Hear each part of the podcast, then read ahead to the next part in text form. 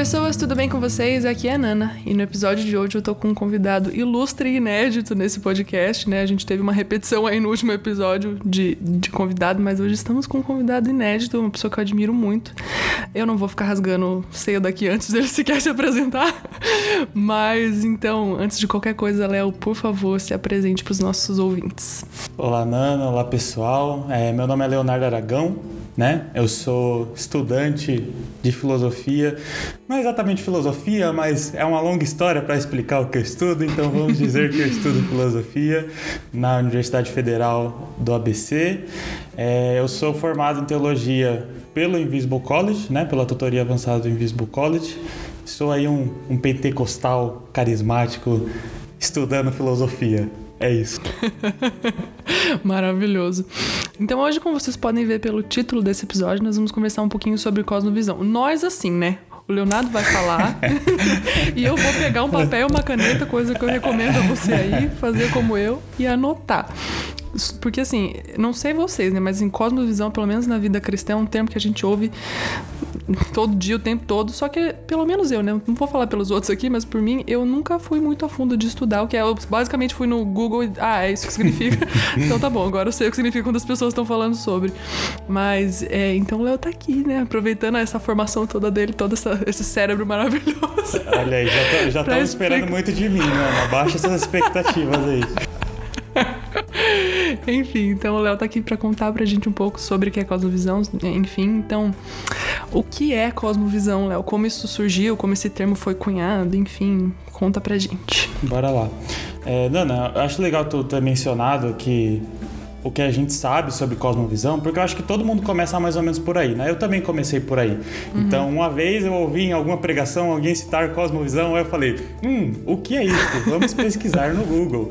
E aí você descobre, né, mais ou menos ali o que é cosmovisão e a ideia de enxergar o mundo através de lentes cristãs, tá, tá, tá, tá, tá, tá, tá. Então, eu acho que isso é parte da minha história também, sabe? De, de você de eu caçar para tentar entender o que que significa isso? Uhum. Por que que isso é importante importante para mim? Por que, que todo cara que eu escuto pregar tá falando sobre cosmovisão, né? Especialmente no momento ali, eu cresci num contexto mais inclinado à reforma e a pessoas reformadas, então eu ouvi muito disso, né? Embora eu tenha mudado muitas coisas com o decorrer do tempo, isso continuou na minha cabeça e, e nunca foi muito claro também, sabe? Uhum. E aí eu tive a oportunidade no ano passado, principalmente, de ler o livro do David Nagel e, e ele fala, e aí sim ele destrincha o que é esse conceito de cosmovisão, né? Uhum. Então, se a gente olhar, primeiro a gente olha na história para entender um termo filosófico, né? E na história da filosofia a gente percebe que cosmovisão ele nasce em, como, é, nasce em Kant, né?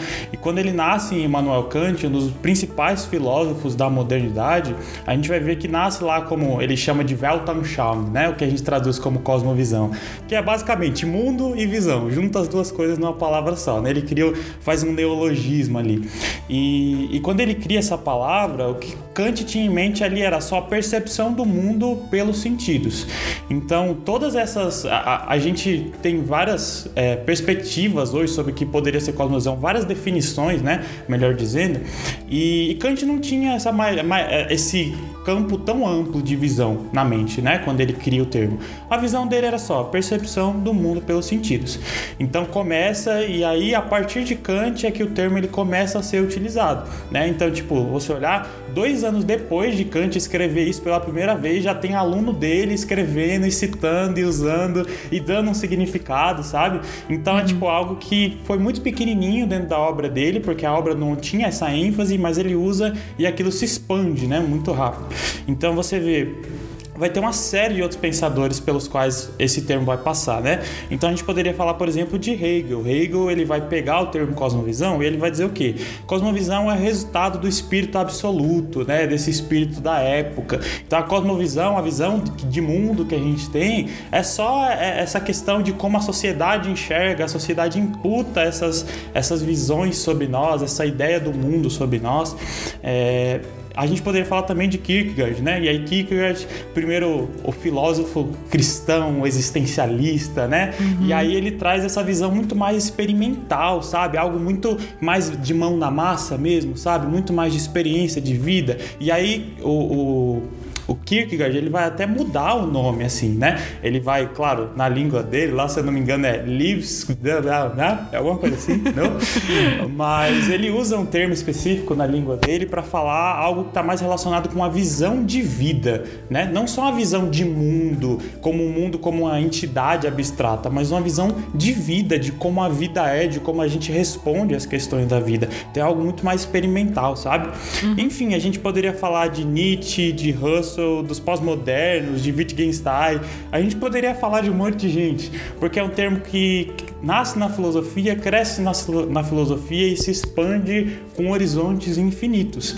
Uhum. E aí, ok, chega nesse ponto, e aí? acabou a história? Não, né? Porque a gente sabe que em determinado ponto alguém apropriou isso para a igreja, né? Então, a gente já sabe, não nasce em contexto da igreja nasce num contexto filosófico. Em que momento isso, isso vem para a igreja? Em que momento a gente apropria esse termo? Né? E aí a gente tem que entender que existem várias definições e várias apropriações e reapropriações do termo cosmovisão. Então a gente começa lá em James Orr, e aí Orr vai trazer uma visão de cosmovisão que é bem rudimentar ainda também, e aí passa por Kuiper, passa por Doivert, ainda antes deles dois passa por Bavinck, então passa por um monte de gente, tá entendendo? Uhum. Então da mesma forma como Cosmovisão, ele tem várias definições, várias visões e existe um amadurecimento do termo, se a gente poderia falar dessa forma, dentro da, do que a gente poderia chamar, vamos colocar aqui entre muitas aspas, tá gente?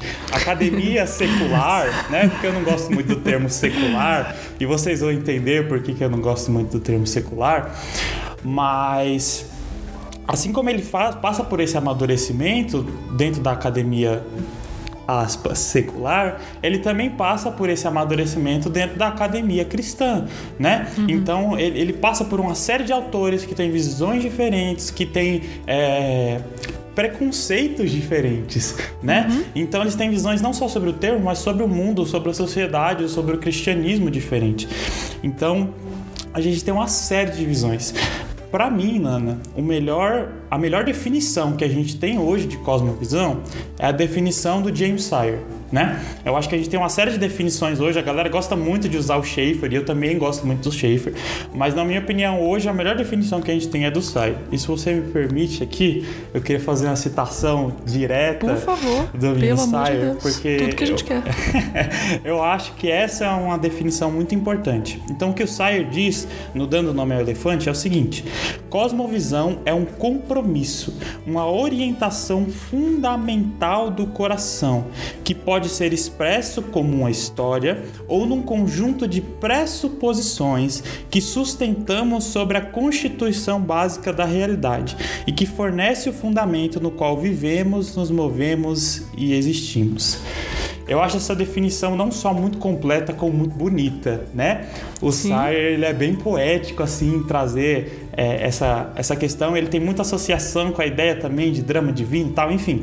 É uma, é uma definição complexa, né? Mas para a gente trazer um pouco mais para o chão, para dizer o que o, que, que o Sayer está de fato dizendo quando ele uhum. define cosmovisão assim. E eu acredito que o Sayer está primeiramente aqui muito influenciado por Doivert. Porque o Sayer ele está dizendo o quê? A cosmovisão ela não é simplesmente uma ideia da mente, não é simplesmente uma série de pensamentos. Cosmovisão é um compromisso do coração. Uhum. E aí quando a gente volta lá para a obra de Dover, Dover vai dizer o quê? Ele vai fazer uma separação entre teologia e religião ele vai dizer o que que, tá, o, o que, que faz o nosso coração, o que que está no centro do nosso coração, o que que motiva as coisas que a gente vive, a, a, a maneira como a gente vê, a maneira como a gente age né? Com relação às pessoas, com relação a nós mesmos, isso é a religião. E aí Doyle vai falar de novo nascimento, da diferença entre aqueles que nascem de novo e aqueles que não nascem de novo. Então, o, ele está falando aqui de um compromisso do coração, que é o que? Suprarracional né? Tá além da razão. Não é simplesmente porque, ah, não, eu sentei, estudei e aprendi. Então agora eu sou nascido de novo. Não. Uh -uh. Nascer de novo é algo além. E é isso que Dorvard enxerga e é isso que ele aponta, sabe? De entender assim, a cosmovisão ela é algo separado, assim né? Na visão de Dover. Então ele vai dizer: religião é esse novo nascimento, são os compromissos fundamentais do meu coração, e a cosmovisão está em outro sentido, né? São as ideias que a gente tem e tal. E aqui o Sayer parece juntar as duas coisas, de dizer: não, não, peraí, ó, cosmovisão é, é sim, está relacionada à religião e ao coração e esses compromissos, mas ela é primeiro esse compromisso do coração, e é o compromisso do coração não com qualquer coisa, mas com a história da redenção sabe? Então, uhum. o que, que é ver, o que, que é uma cosmovisão cristã? O que, que é enxergar a cosmo, o que, que é enxergar o mundo, o cosmos de uma forma cristã? É nascer de novo, é ter o seu coração reorientado para aquilo que é divino. Né? A ter o seu coração reorientado não para os ídolos dessa realidade, mas para o único Deus soberano, criador de todas as coisas. Amém. Então é por isso que ele vai dizer aqui, pode ser expresso como história ou num conjunto de pressuposições. Então, ó, tá vendo? As ideias que a gente tem não são em si a nossa cosmovisão, uhum. né? As ideias que a gente tem, as pressuposições que a gente tem e que a gente alimenta, são na verdade uma demonstração desse compromisso do nosso coração. Então, passando por tudo aquilo que a gente tem na filosofia, passando por uma série de tentativas de avanços na redenção do termo, né? O que que é, na minha visão, na visão do Sayer e na visão de quem adota o que o Sayer diz, uhum. né? Cosmovisão é um compromisso do coração, muito mais do que uma série de ideias, muito mais do que uma caixinha fechada que você pensa assim e acabou. Cosmovisão tem a ver com um novo nascimento cosmovisão cristã uhum. tem a ver com o novo nascimento. Isso é muito bonito, né? Porque quando eu, quando eu ouvi sobre o Cosmovisão, né? quando eu fui curiosa atrás de. Porque eu tinha ouvido alguma pregação, era muito um negócio puramente racional, assim, né? Nossa, é a forma como você vê e visão nem sempre às vezes tem muito a ver com o coração. É tipo, é razão e tá. Não! Só que não, né? Quando você para pra pensar, não, realmente, a visão que eu tenho de mundo tem muito a ver com o compromisso do meu coração com, com o mundo, vamos assim dizer, né? Então, faz muito sentido. Gostei demais. Vou, vou já gostei, Sire já tem meu coração, enfim. é muito legal, né? Essa visão dele é bem diferente, é bem diferente. Ele é muito poético, como você disse, gostamos de poesia nesse podcast. Mas, Exatamente. E, mas e qual que é a utilidade, enfim, então, da cosmovisão para a igreja, já que a igreja até, né, tomou esse, esse termo para si? Essa é uma ótima pergunta, Nana. Até porque, ok, o termo existia lá e aí as pessoas usaram, mas por quê? Uhum. Né? O que que resolve? Para que, que serve? Por que, que eu vou fazer todo esse trabalho de olhar no termo e dizer, ó, isso aqui não condiz com a fé cristã, isso aqui condiz com a fé cristã, por que, que eu vou fazer esse trabalho? Né? Uhum. E eu acho que a gente poderia citar aqui uma série de utilidades. Né, uma série, tem um milhão de coisas aí para falar sobre isso. Mas eu queria me apegar a uma coisa, Nana, que eu acho que é algo muito relevante para a igreja dos dias de hoje e algo que pesa muito, sabe? Pesa muito não só, e aí voltando até um pouquinho de Kierkegaard, não só no jeito que a gente pensa, mas no jeito que a gente vive. E eu acho que essa, é, esse grande, um dos grandes males da igreja hoje é o dualismo né? Total. Então, muita influência da visão platônica. Então, é tipo, a gente parece, a gente separa as esferas da vida, né? A, a, cada aspecto da vida é totalmente desconexo, assim. Então, não sei se você já teve essa experiência, mas, por exemplo, você acorda de manhã, aí você faz o devo, seu devocional, você ora, você lê a Bíblia, você canta um louvor, você às vezes até faz um jejum, enfim, você faz aquele devocional e aquele momento você sente que você está cheio da presença de Deus, né? Aí você vai, sei lá, trabalhar. Aí a última coisa que você pensa sobre Deus é sobre você como, como você pode glorificar a Deus através do seu trabalho, né? Aí depois você vai para a faculdade, aí você esquece também que quem, quem você é e quem você deveria ser no seu trabalho.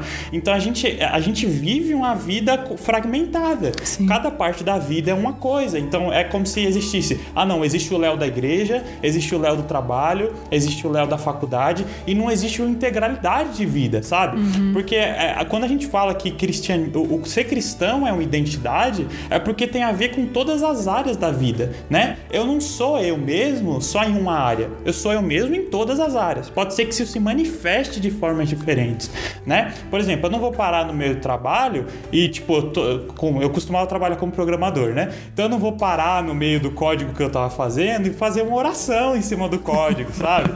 Isso uhum. não vai acontecer, mas eu vou ser ético, eu vou, eu vou viver de maneira correta, eu vou dar testemunho testemunho do evangelho, sabe? Então falta essa integralidade e eu vejo isso muito por conta desse dualismo. A gente separou as coisas. Uhum. Então, esse dualismo ele não tá só na mente, ele também tá nas práticas, né? E muitas vezes não tá na mente, tá nas práticas. Muitas vezes você não entende que você tá sendo dualista, que você tá dividindo esses aspectos da vida e você tá sendo, sabe? Uhum.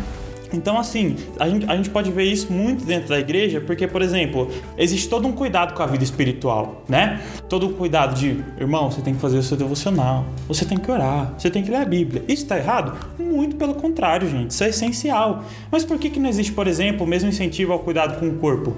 Por que, que a gente fala tanto de orar, de ler a Bíblia, mas a gente não fala nada sobre quem não cuida do próprio corpo, né? E aqui, gente, pelo amor de Deus, a gente não tá falando de peso, pelo amor de Deus, que existe esse preconceito absurdo. A galera acha que eu falei, a, a gente fala de, de cuidado com o corpo, é falar de peso. Gente, pelo amor de Deus, tira esse preconceito da tua cabeça. A gente não tá falando de, de, de corpo, de peso, a gente tá falando de cuidado, de saúde, né? Assim como você pode ter um corpo mais gordinho, ser, ser saudável, você pode ter um corpo mais magrinho e não ser saudável, né? Uhum. Então, ênfase aqui no cuidado com o corpo, independente de como é o seu corpo. Se cuide, sabe? Então, esse tipo de coisa faz parte do cristianismo. Se a gente entende o nosso corpo como templo, por que, que a gente não cuida do templo, né? A gente olha para o Antigo Testamento e a gente vê, por exemplo, tem a passagem lá de, de quando estavam levando a Arca da Aliança, né? Euruzia, se eu não me engano, que levava a Arca da Aliança, né? Uhum. E, e ele toca na Arca da Aliança e ele é fulminado porque ele tocou na Arca da Aliança. Mas espera aí, se a gente tinha um cuidado tão sério, né? Se o povo de Deus tinha um cuidado tão sério com aquilo que pertencia a Deus no Antigo Testamento, por que, que a gente perdeu esse cuidado? Por que, que a gente não cuida do nosso corpo, uhum. sabe? A gente tem, vê isso também muito forte na, na nossa relação com a cultura. Total né? Então você separa. Aí que eu falei, por que, que eu não gosto do termo secular? Porque a gente fica dividindo, ah, não, isso aqui é secular, isso aqui é cristão. Cara, toda beleza é beleza para a glória de Deus. Toda hum. arte pode ser, não vou dizer é, pode ser arte para a glória de Deus. Então a gente perde muito disso quando a gente vai fragmentando a vida. Então a gente tem que entender aqui que toda a vida é corandeu. Fica a referência aí, quem pegou, pegou.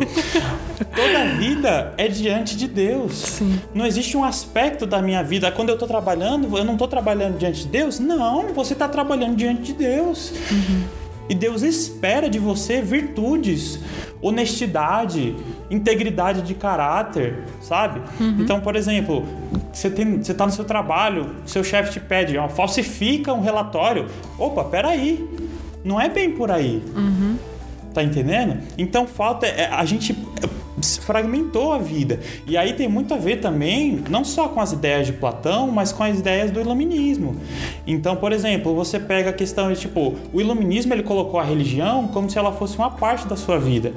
E aí a galera pega, não, por exemplo, ah, você não, como cristão, não pode falar, porque isso aqui é um Estado laico. Opa, peraí. Primeiro que Estado laico não é Estado laicista, né? Não é um Estado ateu então cada um tem sua fé. E aqui, seguindo os passos de Kuiper, eu defendo um pluralismo religioso em que cada um pode ter sua fé, defender Sim. sua fé. Agora, a questão que a gente tem que entender é que ninguém é isento religiosamente. Uhum. Né? Ninguém, é, não existe uma pessoa que não, não tem algum pressuposto do compromisso do seu coração, da sua cosmovisão sabe? Então não é uma parada também de você pegar, não, vamos usar a Bíblia para falar de para defender se a Constituição tá certa ou errada, uhum. mas é uma parada de entender como que eu luto, por exemplo, por direitos humanos. Existe um é, enfim, eu não vou entrar nesse assunto porque é delicado. Mas a gente poderia falar horas aqui sobre direitos humanos e entender como os nossos valores, as virtudes cristãs se relacionam com isso, uhum. sabe? Então, esse tipo de, de posicionamento público, isso é teologia pública. Não é você pegar a Bíblia e ler a Bíblia no, no fórum, né? Mas é, é você pressupor, pressupor aquilo que é de fato cristão e a partir disso fazer seu trabalho. Então, Nana, a gente precisa repensar nossa postura na vida ordinária. Concordo a gente, a, a, gente precisa de uma ideia holística, né? O que, que é holístico? Inteiro, integral, total da vida. Uhum. E isso como que vem? Como a gente falou aqui, não é simplesmente racional é suprarracional. Então isso tem que estar imbuído também, né, inserido nas práticas que a gente vive. Então a gente tem que entender esse tipo de coisa. Por que é importante não só ter o conceito de cosmovisão, mas entender o conceito de cosmovisão? Porque aí a gente consegue inserir nas práticas da igreja, da vida comunitária, coisas que nos levem a entender essa vida integral e a viver uma vida integral. Há um culto que não começa no domingo e termina no domingo. Há um culto que começa no domingo e só termina na eternidade. Uhum. Tá entendendo? Então, quando eu olho para cosmovisão e o uso de cosmovisão, é isso que eu tô pensando. Eu não tô pensando, e a gente vai chegar lá, mas eu não tô pensando em abusos, em, em forçar alguém a pensar X ou Y. O que eu tô pensando é em alguém que entende que a sua vida inteira é um culto. É alguém que entendeu, quer comais, quer bebais, fazer tudo para a glória de Deus sabe? Então é isso que eu tô vendo de utilidade para cosmovisão na igreja. Uhum. É para isso que a gente precisa de cosmovisão, não para forçar ninguém a pensar x ou y, mas para que todos entendam que a vida é um culto. É. Quando eu li o, o Fim para o Qual Deus Criou o Mundo, do Edwards, pra, assim, eu já tinha muito dessa visão de não tem uma pluralidade, mas quando você lê um livro que ele explica do porquê do dia 1 um ao último dia da, da, do mundo, nós somos criados para um único motivo que é para glorificar a Deus, tipo, parece que a cabeça da gente, um pouquinho que ainda sobrava ali de dualidade, tipo, vai pro espaço e acabou. Tudo que você fizer tem que ser para glória de Deus, porque você foi criado para isso, para nada além disso, no fim das contas. Então, é, essa talvez seja uma leitura que ajude muitas pessoas também a, a entender um pouco de não tem dualidade. Você é um ser completo para a glória de Deus. E já que você falou um pouquinho de abuso do termo, né? É, eu já ouvi algumas coisas falando assim, que se a cosmovisão falava, moço. então, acho que não muito, né? Enfim, então, o que que não é cosmovisão e as coisas que, enfim, a gente vê sendo abusada de um termo que, na verdade, tá equivocado? É, assim, Ana, como eu disse aqui, eu acredito que cosmovisão não é uma caixinha. E eu acho que a gente pode começar bem por aí, sabe? Então, cosmovisão não é para definir um ponto final. E aí o Sayer, ele ele articula isso muito bem. A cosmovisão é aquilo que responde às suas questões últimas.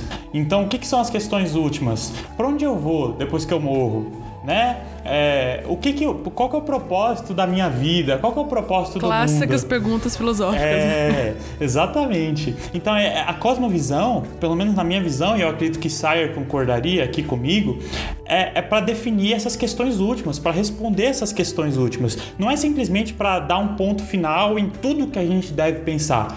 Pelo contrário, é para ser um ponto de partida, sabe? Uhum. Então, não é um compromisso, por exemplo, com ideologia secular. E a gente poderia falar, por exemplo, exemplo de, de vezes em que o termo foi usado para propagar ideias do supremacismo branco.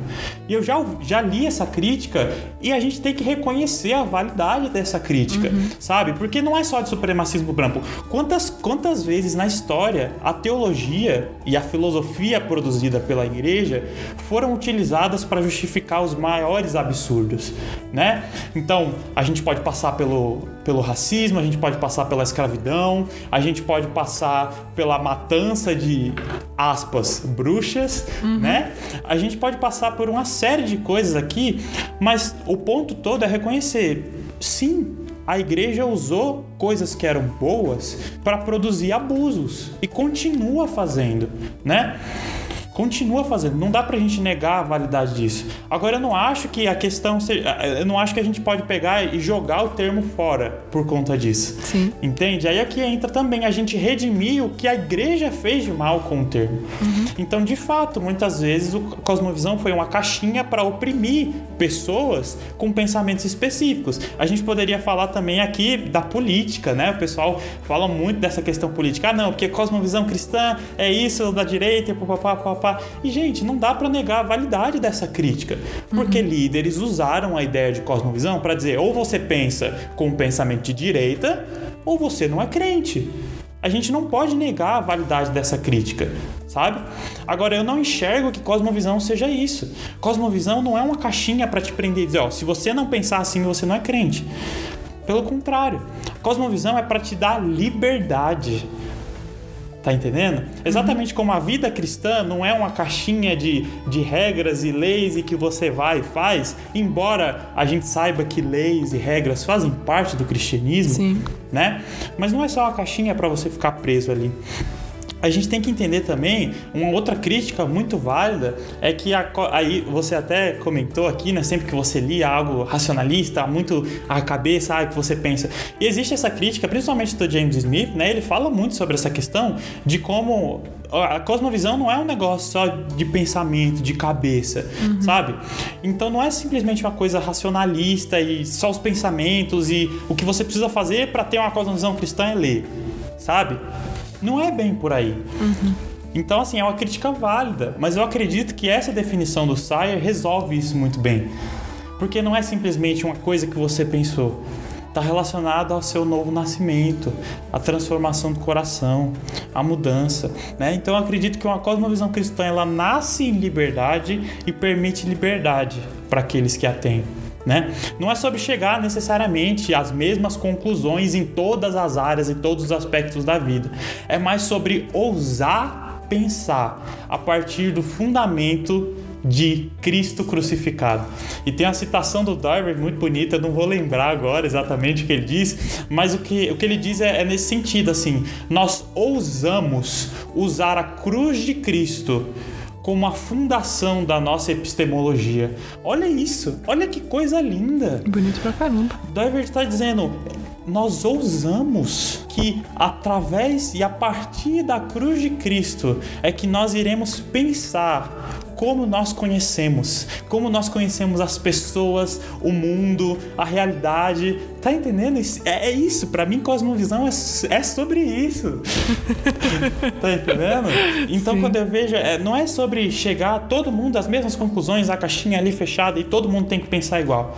É sobre a liberdade de entender que o Cristo que me faz nascer de novo é o Cristo que me liberta para não idolatrar nada nesse mundo e nessa vida, mas adorá-lo. Sabe? E aí isso transforma o pensamento. Não tem como não transformar o Exatamente. pensamento. Ai, achei lindo isso. Pelo amor de Deus.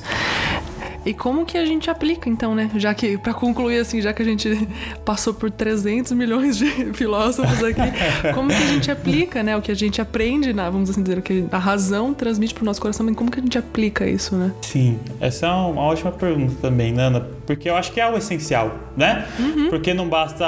Eu acho que o, o, filósofo, às vezes, ele se perde muito, né? Conceitos e abstração e isso e aquilo, e a gente gosta muito disso, tá, Nana? Eu não posso negar. Eu amo a abstração, tá? Eu amo Bom, essas viajadas. Eu te trouxe aqui porque eu também gosto, né? Então... então, assim, não dá para negar que a gente ama isso. Mas o que, que as pessoas estão esperando? Tá, muito bonito. E eu faço o que com isso? né?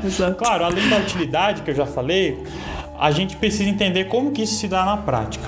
Então, assim, eu acredito que a gente poderia falar de três áreas aqui. E eu acredito que eu queria falar sobre um cara relacionado a uma área, mas eu acredito que ele está relacionado a todas. Porque eu queria falar sobre o Alvin Plantinga, porque o Plantinga ele escreve um artigo, é, se eu não me engano o nome do artigo é Conselho a Filósofos Cristãos. Se eu não me engano. Inclusive, eu recomendo que todo mundo que faz parte da academia, que está aí na universidade, leia esse artigo porque ele é sensacional. Né? Não é só para filósofos, é para todo mundo que faz trabalho acadêmico cristão. Então, o que, que o Plantinga vai dizer ali naquele artigo? Ele vai dizer algo muito alinhado com o que eu disse aqui antes, de você ousar pensar com pressupostos cristãos. Né? Então, o Plantinga ele vai dizer: olha, enquanto as pessoas estão dizendo que não é para eu colocar a religião dentro da ciência que eu faço, dentro da filosofia que eu faço, o que eu estou dizendo é o seguinte: as pessoas que estão dizendo isso estão colocando os próprios pressupostos delas para dizer isso. Uhum. Então o que eu estou dizendo para você é: você tem todo o direito de ter os seus próprios pressupostos e fazer o seu trabalho acadêmico a partir dos seus pressupostos. Então, eu volto aqui à citação do Dover, né, que assume a cruz de Cristo como base da epistemologia. Por que, que a gente não faz o mesmo para cada área da ciência em que a gente trabalha? Uhum. Sabe? Por que, que muitas vezes o acadêmico cristão, e aí faz parte da academia isso, ele é forçado a, a, simplesmente tirar Jesus dali. É tipo, ah não, aqui eu estou escrevendo um artigo acadêmico, Jesus não está aqui, eu não posso pensar sobre Jesus, né? E aí o Plantinga ele vai dizer uma coisa muito interessante, porque ele vai dizer o quê? Ele vai dizer o cristão ele tem uma liberdade que a sua contraparte secular, né, ou não cristã, não tem, que é o que? Ele é liberto por Cristo para enxergar a realidade sem nenhuma idolatria. Uhum. Então ele não vai atrás da evidência para justificar o que ele crê.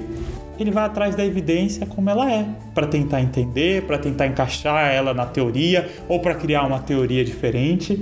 Ele não está preso, porque se ele entender, por exemplo, que existe uma, algo que contraria a evolução, né? Vamos supor aqui, ele não vai entrar em crise. Uhum. Porque a evolução para ele não é a base da, da fé dele ele não vai entrar em crise, por exemplo, se algo contrariar a mecânica newtoniana ou a mecânica einsteiniana, né, mais relacionada à teoria quântica. Tipo, ele não vai entrar em crise, porque ele está liberto por Cristo. Ele é livre por Cristo para entender as evidências, para enxergar as evidências e não tentar, não ficar com medo delas de qualquer forma, sabe? Então, como que a gente pode fazer ciência, né? Primeiro, a partir da ideia de planting, a partir da ideia de cosmovisão ousando. Ousando. Chega de dizer, ah, não, porque aqui, quando eu sou acadêmico, Jesus não entra. E claro que assim, gente, a gente precisa entender que em áreas diferentes isso vai aparecer diferente, né? Uhum. Por exemplo, você não vai simplesmente ver um físico falando no meio do negócio, ah, não, isso aqui, esse fenômeno é explicado por Jesus, sabe? Uhum.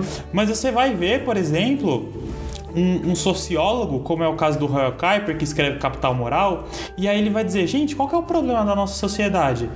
É falta de amor sacrificial. E ele não precisou falar de Jesus para isso. Ele não precisou meter um texto bíblico, uhum. mas ele está pensando a partir de um ponto de vista cristão. Tá entendendo? Ele está dizendo, gente, por que, que a nossa sociedade está do jeito que está? Porque as pessoas não se doam em amor umas para as outras. E é isso que falta. Então a gente, como que a gente faz ciência a partir disso? Ousando, ousando, pressupondo Cristo, seus, suas virtudes, Tá entendendo? Os seus valores. Como a gente faz, por exemplo, política, né? Aí, olha só, assunto delicado, né? Polêmica. Polêmicas. Mas aqui, gente, como eu falei, é, a gente tem liberdade né? Eu gosto muito do que a gente tem, por exemplo, o pluralismo religioso de Kuiper, como eu já disse, né? E a soberania das esferas. A gente poderia também falar aqui da ideia do, do David Coises, do livro Visões e Ilusões Políticas, e eu acho aquele livro brilhante. Gente, pelo amor de Deus, eu, faço, eu imploro para vocês, leiam esse livro, porque eu acho que ele é essencial para a gente entender. Eu posso aprender com todas as ideologias e não fechar com nenhuma. Uhum. Porque todas, de alguma forma, contrariam a Bíblia. Porque todas, de alguma forma, contrariam o meu Cristo. Uhum. Tá entendendo? Então, assim, eu acho brilhante o que o Coises traz de entender. Gente, eu aprendo com eu aprendo com socialismo, eu aprendo com liberalismo, eu aprendo com conservadorismo, eu aprendo com nacionalismo, mas eu digo, todos vocês estão errados. Uhum. Todos vocês têm problemas. Uhum. Todos vocês estão apresentando uma redenção que não é a redenção que existe em Cristo. Então eu não fecho com vocês, ainda que eu aprenda com vocês. Uhum. Sabe? Então eu acho que é isso que a gente pode usar da cosmovisão aplicada à política. Você aprende com com todas as ideologias, mas você não precisa fechar com nenhuma, porque de novo, como o Plantinga disse, eu sou livre. Uhum. Cristo me libertou epistemicamente em relação ao conhecimento. Eu sou livre por Cristo. E aí a gente poderia chegar finalmente aqui na última área que eu queria falar, a gente poderia chegar na arte, né? A gente já falou de arte aqui. Então, gente, vamos acabar com esse negócio de que arte é só leão, pelo amor de Deus sabe? Ai, meu Deus. Ninguém aguenta mais a pintura de leão, pelo amor de Deus, gente. Nem Jesus, que é o próprio leão, aguenta mais. Então, assim, não tem problema. Você quer pintar leão? Você gosta de pintar leão? Amém, irmão. Pinte seus leões. Agora, vamos libertar os artistas, é. sabe? E aí, aqui, Huckmacher, Schaefer, vamos libertar os artistas. Irmão, faz arte como você quiser né? Agora, arte que, que reflitam os nossos valores, não necessariamente que use símbolos da fé, mas que reflitam os nossos valores. Arte para a glória de Deus. Vamos fazer arte para a glória de Deus, gente. Vamos dançar para a glória de Deus.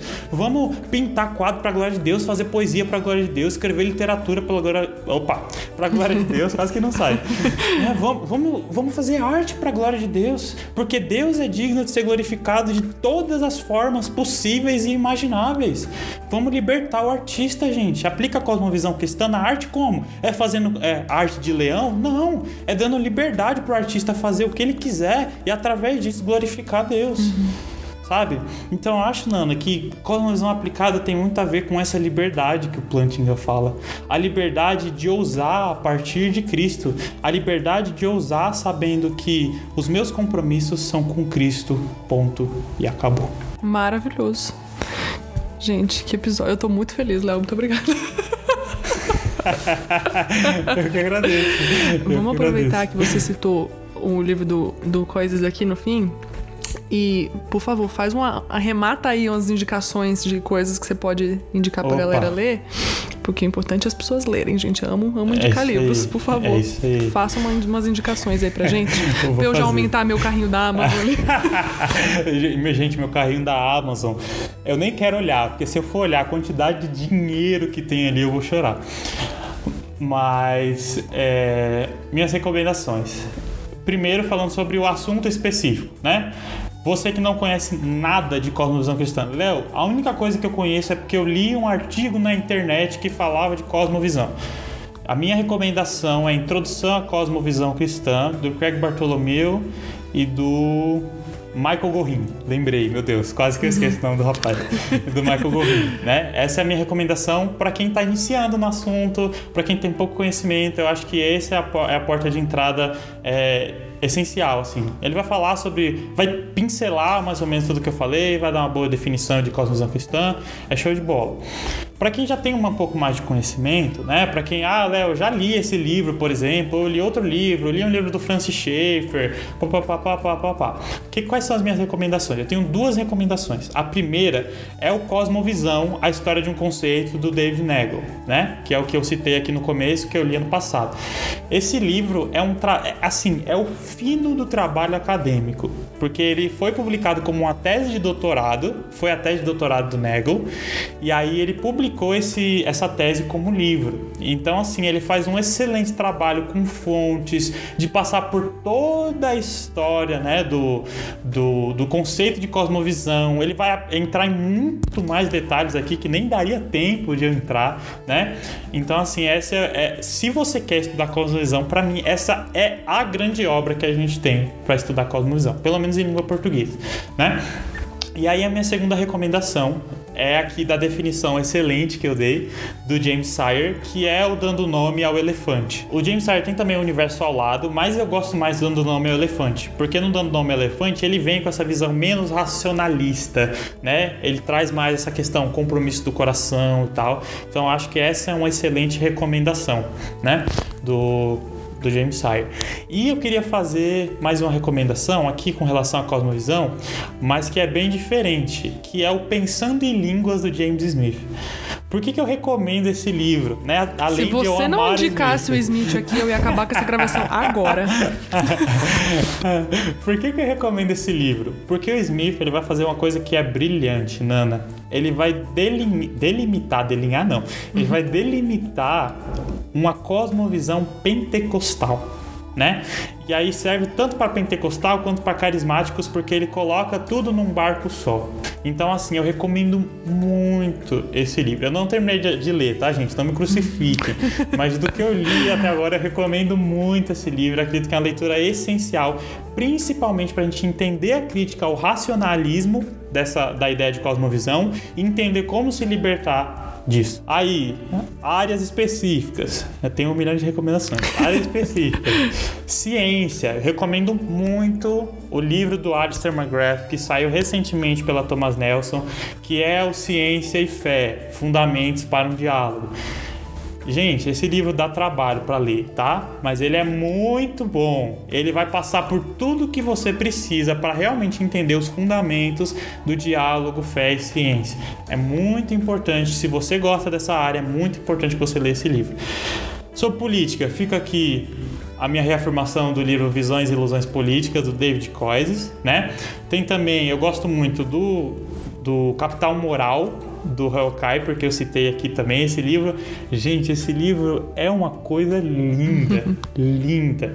O conceito de sociedade que ele articula ali é sensacional. Tá mais relacionado com sociologia do que política, mas as duas coisas estão ligadas ali, né? Não dá para separar muito uma coisa da outra. E aí, sobre arte, né? Eu recomendo dois livros. Eu recomendo o A Arte Não Precisa de Justificativa, do Huckmacher. Acho que todo mundo que já foi pesquisar um pouquinho sobre arte e fé já viu esse livro, né?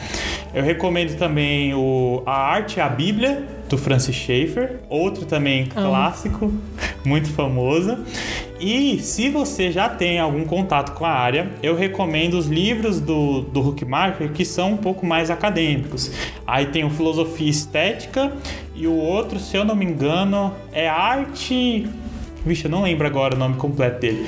Mas ele é do site da. Entra no site da Monergismo, procura Huckmacher lá, você vai encontrar os dois livros dele. São essas as minhas duas recomendações para quem já tem um pouco de conhecimento de arte. Eu acho que ciência e política já são duas recomendações, mesmo para quem. duas boas recomendações, mesmo para quem já tem algum contato com a área. Então eu vou parar por aqui para não encher mais o carrinho da alma da galera. ah, então é isso, gente. Eu agradeço muito de verdade, de coração, Léo. Eu amei, amei essa conversa. Não vejo hora de publicar logo. então, muito, muito obrigada mesmo. Eu que agradeço. Obrigado aí, Nana, pelo convite. Obrigado, pessoal, pela paciência, né? Vocês que ouviram até aqui. E é isso. Espero que isso tenha abençoado a vida de vocês de alguma forma. Amém. Fica aqui o convite para quando você quiser voltar. Já está aqui estendido o convite publicamente. Ah, beleza, beleza. A gente vai conversando. então é isso, gente. Até o próximo episódio. Um beijo e um queijo.